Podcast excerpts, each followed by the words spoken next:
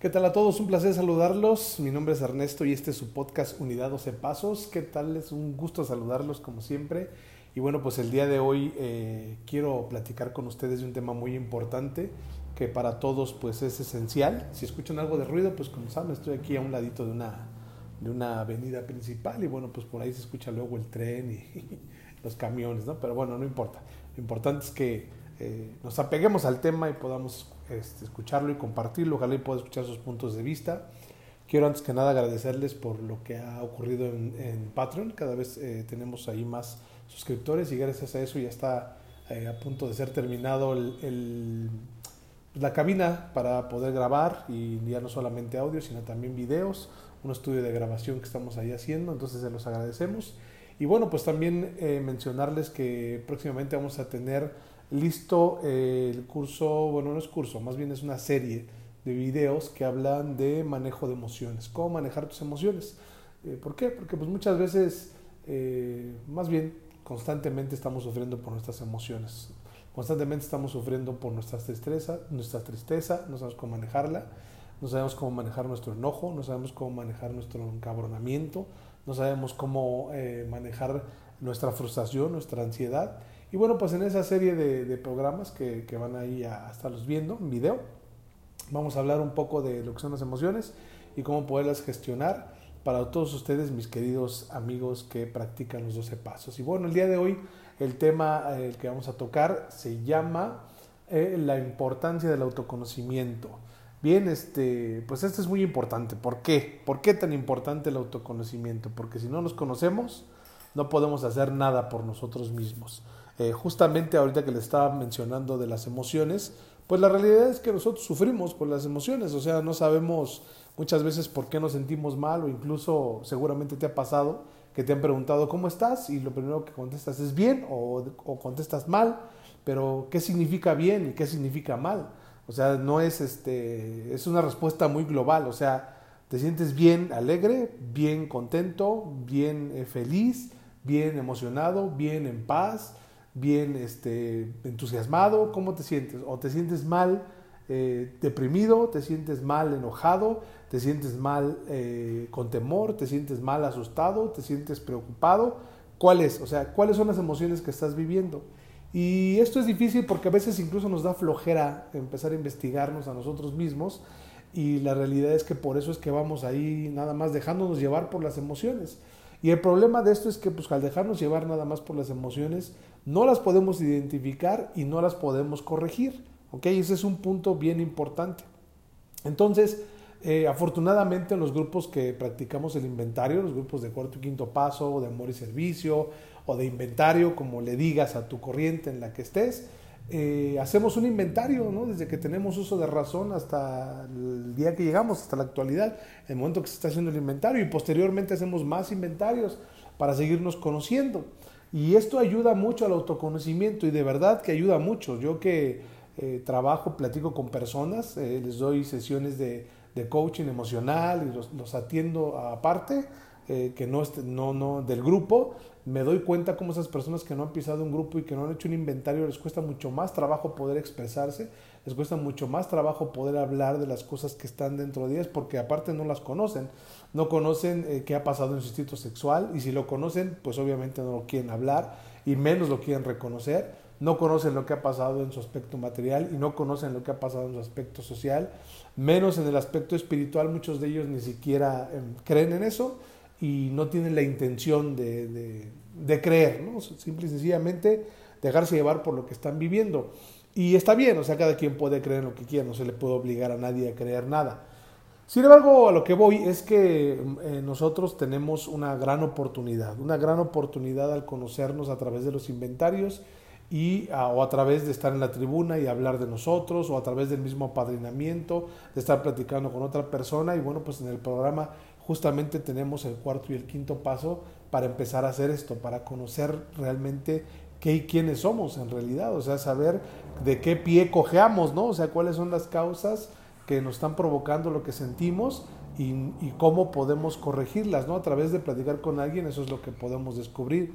Entonces, la importancia del autoconocimiento o de saber quién soy, bueno, pues me da una luz, ¿no? De, saber hacia dónde puedo dirigirme, ya que si no estoy entendiendo de dónde estoy sintiendo esta emoción, pues no puedo, no puedo este, hacer nada por ella, ¿no? Sacarla a la luz va a ayudar a que nosotros empecemos a reflexionar y, a buscar respuestas para entonces empezar a, hacer algo justamente con estas con esta preocupación, ¿no? Si, si yo estoy angustiado, vamos a poner un ejemplo, si estoy angustiado por el dinero, bueno, ¿de dónde viene el miedo? ¿De dónde viene mi temor por el dinero? O sea, ¿cuál es la causa de por qué siempre estoy preocupado por el dinero? O sea, ¿cuál es la razón por la que tengo ese miedo? Ah, bueno, pues regularmente la vamos a encontrar en el pasado, cuando observábamos a nuestro papá, a nuestra mamá discutir por el dinero, a sufrir carencias económicas muy serias, a tener este y gracias a esas carencias pues obviamente cuando ya llegamos a tener algo tenemos miedo de que se nos vaya a acabar de que no vayamos a alcanzar eh, la meta económica para los pagos que tenemos que hacer porque siempre eh, sentimos esa esa sensación de vacío de carencia de no suficiencia y eso viene desde el pasado por supuesto no eh, si todo el tiempo estamos constantemente sintiendo culpa que ese pues también va a ser un programa que, que seguramente vamos a hacer y que eh, está por salir un folleto que ya estamos, lo estamos terminando, justamente que habla de la culpa, porque tiene una gran, este, una gran importancia en nuestra vida. O sea, si nosotros supiéramos cómo hemos sido domesticados a través de la culpa y cómo hemos sido manipulados, entenderíamos por qué tenemos estas emociones tan, tan serias dentro de nosotros. Entonces, identificar por qué siento culpa, de dónde, o sea, de dónde viene esa culpa, quién me enseñó a sentir culpa. ¿Quién me enseñó a sentirme culpable de lo que yo hacía, de lo que, de, incluso de lo que pensaba, incluso de lo que disfrutaba? O sea, ¿quién me enseñó a sentirme así? Si tengo tristeza, ok, lo primero es identificar, bueno, pues ¿por qué tengo tristeza? La muerte de algún ser querido, la separación de una pareja, ¿de dónde viene mi tristeza? ¿no? Y, y esa tristeza, cuando la vivimos, pues es normal, o sea, es normal vivir una tristeza, sirve para el desapego. El problema es que cuando tratamos de reprimirla o nos sumergimos en ella, pues llegamos a la depresión y no podemos salir, ¿no? Depresión que, de la que hemos hablado Julio y yo, ¿no? En los, programas que ya subimos a YouTube y que también los pusimos como podcast. Y bueno, pues que esa depresión ha sido eh, un factor importante sin importar que estemos o no en el grupo. Entonces, eh, por ahí, ¿no? Hay que, hay que observar. Entonces, el autoconocimiento eh, nosotros lo podemos ver como una medida principal, porque eh, muchas de las veces nosotros nos odiamos. Eh, no solamente es que no nos amemos, sino que nos odiamos. Y al odiarnos, pues obviamente las cosas no nos van a salir bien. A una persona que se reclama a sí mismo, que se juzga a sí mismo, que todo el tiempo se está insultando, que todo el tiempo se está ofendiendo, pues no puede tener como resultado una vida buena, ¿no? Todo lo contrario, o sea, siempre se va a topar con resultados negativos porque a su vez siempre se ve como un pendejo, ¿no? O es la realidad. Siempre se ve como alguien que no es capaz y como alguien que es un inútil, ¿no? Que no sirve para nada. Y si llegamos al punto en el que queremos motivarnos, eh, automotivarnos eh, a nosotros mismos, pues que es, es difícil porque tenemos muy arraigada la parte esta de no, o sea, no, tú no te motives, más bien tú sí dite que eres un pendejo, porque a través de decirte que eres un pendejo, entonces vas a salir adelante. Y creemos que ese es autoconocimiento y creemos que eso es ser humilde. No, y eso no es humilde, eso también es egoísmo, ¿no? Querer llamar la atención siendo el más pendejo, ¿no? O siendo el más pobre, o siendo el más güey, o siendo el, que más sufre, ¿no? Y eso también al final termina siendo egoísmo, ¿no? Más bien eh, la motivación que nosotros nos podamos dar eh, sabiendo que podemos hacer lo que deseemos, que podemos salir adelante en cualquier circunstancia que estemos y que a veces no lo hacemos porque justamente las emociones nos tienen atrapados, nos tienen sumergidos y nos causa muchísima desesperación no poder salir de ahí. Seguramente te has topado con momentos de ansiedad en donde no sabes ni qué hacer ni cómo hacerlo o de un temor muy grande, que justamente eso es también parte de la ansiedad, sentir un temor muy grande, terror y quedarte paralizado y no poder hacer nada de lo que quieres hacer. Ah, pues investigar de dónde viene ese miedo, por qué tengo tanto miedo a fracasar, por qué me da tanto miedo hacer algo y que no funcione, ¿no? No sé si ustedes lo viven. Yo lo vivo constantemente. O sea, de hecho, esto que estoy haciendo es parte de enfrentar mi miedo. O sea, esto yo no lo hacía, no, no lo hacía, no me grababa porque tenía un gran miedo a fracasar, miedo a que no me aceptaran, miedo a que me criticaran, miedo a que mis puntos de vista no fueran aceptados. Y pues es normal, o sea, no todo el mundo va a estar de acuerdo con mis puntos de vista, eso es lógico, ¿no? Pero es una actitud infantil querer que todo el mundo te acepte. Y debo reconocer que esa es una actitud que yo sigo teniendo, queriendo que la aceptación de los demás, que, que vean que sé, que vean que, soy una buena persona o que, por lo menos soy amable, que soy una persona que sabe expresar el amor, ¿no? Y, y todo eso no en pos de yo ser mejor y yo crecer, sino ser aceptado por los demás. Y eso cómo causa esta pinche complicación de estar sufriendo, porque pues genera las dependencias emocionales que muchos de nosotros vivimos, ¿no? O sea, que, que quiero que me, que me acepten y que, y que me reconozcan y que no me critiquen, ¿no? Pero pues eso va a pasar, va a pasar y ni pedo, o sea, pues tienes que aceptar las críticas de lo que sea, sin importarte, de eso se trata. O sea, alguien que está pensando en qué van a decir de él nunca va a hacer nada en la vida. ¿Cuántas veces justamente no haces las cosas que tienes que hacer por el miedo al que dirán? Por el miedo a que dirán que si lo observamos en el autoconocimiento, puedes ir a la raíz, que es tu familia, y que ahí aprendiste a cuidarte del que dirán. Tu mamá siempre te dijo, no, es que qué va a decir la gente, qué van a decir los vecinos, qué va a decir tu, qué va a decir tu familia, qué va a decir tu tía, qué va a decir aquel, qué va a decir, qué van a decir de nosotros, qué van a decir de, nosotros los Corcuera y los Limantur, ¿no? Entonces, esas cosas que, que muchas veces nosotros estamos cuidando del qué dirán, de que la gente no se entere de quiénes somos, y regularmente ya saben, ya lo saben, pero nosotros mismos nos queremos autoengañar que tenemos una imagen pulcra y, digna ante los demás, ¿no? Y la realidad de eso pues, no sirve de nada, ¿no? No sirve absolutamente de nada tratar de guardar tu imagen y tratar de guardar eh, lo que quieres que los demás vean de ti, porque al final se convierte en una carga muy pesada que no vas a poder aguantar. Entonces, el qué dirán, si quieres tener éxito en la vida, si quieres ser feliz, si quieres tener tranquilidad, debe de valerte madre, ¿no? El que dirán. Y eso pues es bien complicado porque no es tan fácil que te valga madre, ¿no? Esos juicios que tú te haces a ti mismo, pues obviamente las demás personas también los van a hacer contigo, ¿no? Y así lo podemos observar. Si tú eh, sigues cayendo en adicciones, si no puedes dejar de beber, si no puedes dejar de drogarte, pues obviamente hay cosas que no has confesado y que no conoces de ti mismo, eh, que ese es justamente el motivo principal del inventario, conocerte a ti mismo, saber cuáles son tus debilidades humanas, saber eh, eh, de cuáles son tus pensamientos, cuáles son tus creencias, cuáles son las ideas que tienes que no te han funcionado y cómo te han llevado a vivir como vives hasta el día de hoy.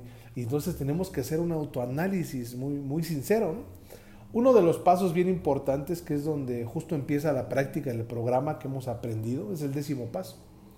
Y el décimo paso es un análisis que se, hace, que se puede hacer todos los días y que te puedes observar a ti mismo cómo estás, en qué condiciones, en cómo te sientes, en cómo te has comportado con las demás personas, principalmente con la gente más cercana a ti, si has podido ser amable, si has tratado a los demás con amor, si te has tratado a ti mismo con amor, cómo está, o sea, porque como te dije hace un rato, o sea, si, si eres una persona que no puede tratarse con amor ni a sí mismo ni a los demás y que todo el tiempo se está ofendiendo, insultando y, por lo tanto enjuiciando a los demás, pues no puede haber paz en tu vida. O sea, no puede ser una consecuencia. No puede ser una consecuencia de la negatividad la paz. No puede ser una consecuencia de lo positivo, del pensar, del pensamiento siempre eh, observando que hay algo bueno en cada, en cada dificultad, ¿no? que vas a sacar una ventaja, un aprendizaje en cada dificultad de ahí es de donde se empieza a obtener las cosas positivas. Por ahí dice un escritor que se llama Norman Vincent Peale, que escribió El poder del pensamiento positivo, es un libro, y dice que nunca en la vida vas a poder encontrar una persona exitosa que sea negativa. Y es cierto, o sea, esa es una realidad. O sea, nunca vas a poder encontrar una persona que exitosa me refiero a que logre lo que desea, a eso me refiero con exitosa. Cada quien tendrá su propia idea del éxito. En mi caso, por ejemplo, mi idea del éxito pues es tener abundancia y es vivir, eh, es, tener salud, tener un cuerpo saludable, fuerte, delgado y, este, y bueno, pues una, una vida tranquila y en paz, ¿no? O sea, eso sería para mí ser una persona exitosa y estoy trabajando en ello. Eh, y para ti, pues no sé, a lo mejor sería tener 20 carros, sería tener dos casas, sería que tu familia viajara, no sé, ¿cuál es tu, tu motivación para el éxito? Bueno, ninguna persona que haya logrado su éxito personal lo ha hecho a través de la negatividad, siempre es a través del pensamiento, de pensar más positivamente. No hablo de pensar positivamente a lo pendejo, porque pues eso también es neurótico, querer eh, todo el tiempo estar sonriendo y nada, no, sino, sino pensar de las cosas que ocurren, que podamos sacar algo bueno. Y de ahí, o sea, para poder hacerlo, pues tenemos que tener un autoconocimiento, ¿no? Está, este, eh, Daniel Goleman escribió un libro que se llama Inteligencia Emocional, y, el punto número uno justamente es el autoconocimiento. Y si vamos a nuestro programa de recuperación, bueno, pues el punto número uno es la aceptación. Y para poder aceptarnos debemos de conocer exactamente qué es lo que nos está pasando. Bueno, aunque el programa habla en este caso del alcohol, de aceptar que no podemos contra el alcohol y de, y de tenerlo bien claro que somos débiles ante eso y que necesitamos la ayuda de alguien más y la ayuda de un poder superior, posteriormente nos lleva al cuarto y quinto paso, que tiene la intención de que nos podamos conocer perfectamente nosotros, o sea, quiénes somos, eh, la realidad de dónde venimos, ¿no? ¿Qué, sentimientos tenemos hacia nuestros padres, eh, qué sentimientos lúgubres tenemos, ¿no? el de abandono, el de, el de soledad, el de amargura, qué sentimientos seguimos eh, trayendo.